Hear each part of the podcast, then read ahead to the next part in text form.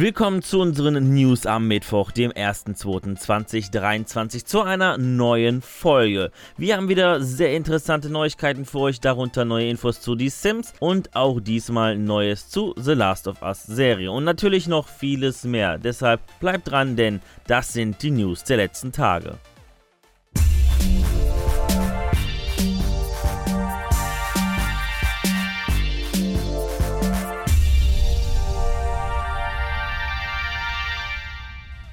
Am Samstag berichtete Fabian über einen Dataminer, der den Namen des kommenden The Crew Ablegers bestätigte. Nun bestätigt dies auch Ubisoft im Rahmen ihres Announcements zu The Crew Motorfest. Mit dem kommenden Ableger möchte Ubisoft in eine neue Ära eintreten. Diesmal machen wir einen Abstecher in die atemberaubende und lebendige Welt der hawaiianischen Insel Oahu, auf der wir durch die Straßen von Honolulu, durch die mit Asche bedeckten Vulkanhänge, durch den üppigen Regenwald, auf den kurvigen Bergstraßen und sonnigen Stränden rasen dürfen. Das Spiel soll noch dieses Jahr für PS4, PS5, Xbox One, Xbox Series und PC erscheinen. Und äh, wie schon bei anderen aktuellen Ubisoft-Titeln, wie zum Beispiel bei Skull Bones, wird es auch beim Action-Rennspiel ein Insider-Programm geben, für das ihr euch ab heute registrieren könnt. Den Link packen wir euch natürlich in die Videobeschreibung.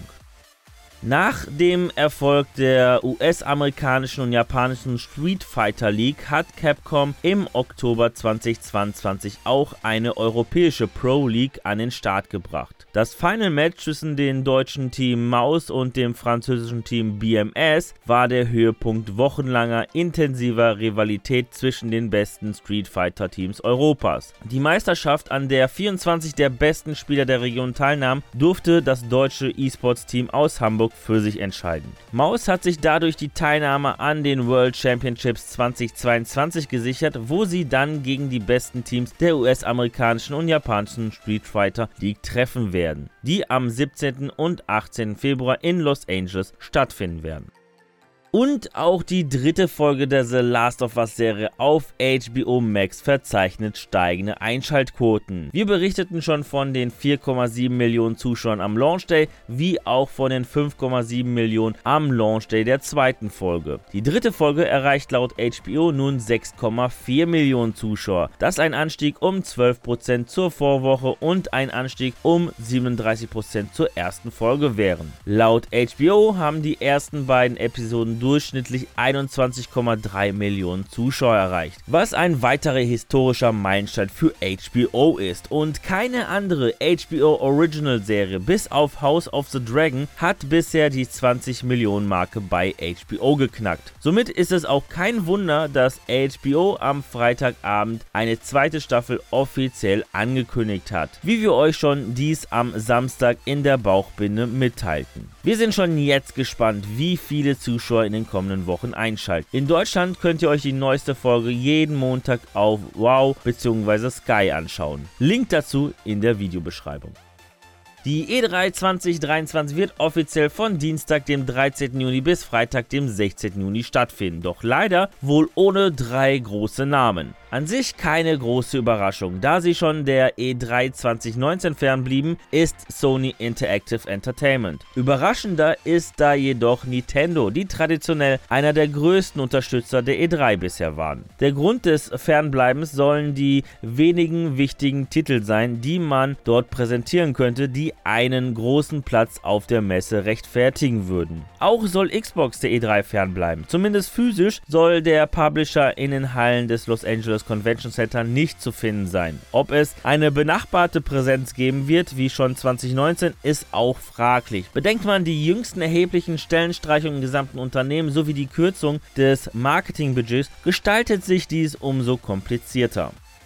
Gestern startete die neue Community-Reihe Behind the Sims, die uns neue Updates, Vorschauen und tiefe Einblicke in die Entwicklung verraten. Vor allem tiefe Einblicke in die Entwicklung von Project Rene. So bestätigte der Lead-Entwickler Grant Roddick, dass die nächste Sims-Generation einen Multiplayer und einen Singleplayer erhalten wird. Jedoch wird das Spiel kein MMO werden. Man wird weiterhin im Singleplayer spielen, hat aber die Möglichkeit, andere Spieler Entwickler in sein Spiel einzuladen, um gemeinsam zu spielen. Auch halten in wenigen Wochen die Säuglinge Einzug ins Spiel. Dabei handelt es sich um eine komplett neue Altersstufe zwischen den Babys und den Kleinkindern, die man sogar im Ersteller einen Sim-Modus erstellen kann. Zudem gibt es verschiedene Outfits, Frisuren und Kopfbedeckung. Sie besitzen eigene Charaktereigenschaften und können mit anderen Sims und auch Haustieren interagieren. Das kostenlose Update soll am 14. März erscheinen. Interessant wird es auch morgen, also am Donnerstag, denn dann möchte uns Maxis eine weitere größere News bekannt geben. Zum ersten Erweiterungspack in 2023. Sehr wahrscheinlich handelt es sich dabei um ein sehr familienfokussiertes Erweiterungspack.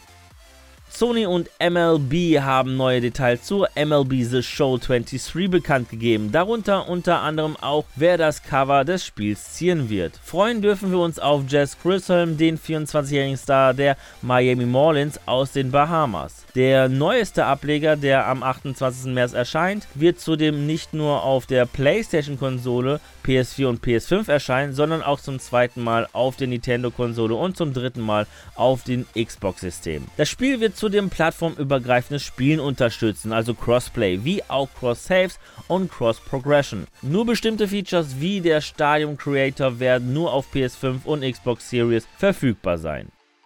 Die von Assembly Entertainment und dem Gründer Stefan Macinek organisierten German Dev Days gehen 2023 in die nächste Runde. Denn am 6. und 7. Juni kehrt die Veranstaltung zurück nach Frankfurt. Auch diesmal richtet sich die Networking-Plattform an brancheninterne Studierende und Gaming-Begeisterte. Aber nicht nur Business, Vorträge und Workshops stehen im Vordergrund, auch können Besucher vor Ort sich über aktuell umkommene Spiele informieren und sie auch direkt testen. Zudem finden parallel auch zum dritten Mal die GDD Indie Awards statt, die an Nachwuchsentwickler verliehen werden. Ja, das war's mit dieser News-Folge. Ich verabschiede mich an dieser Stelle. Vielen Dank fürs Reinschauen bzw. reinhören. Wenn euch die Folge gefallen hat, dann würde ich mich natürlich über eine positive Bewertung von euch freuen, wie auch über eure Kommentare auf YouTube. Und damit ihr keines unserer News-Folgen verpasst, einfach ein Abo bzw. ein Follow dalassen und auf YouTube natürlich das Glöckchen nicht vergessen zu aktivieren. Die nächste News-Folge gibt es am kommenden Samstag. Bis dahin bleibt gesund und guten Loot euch. Ciao.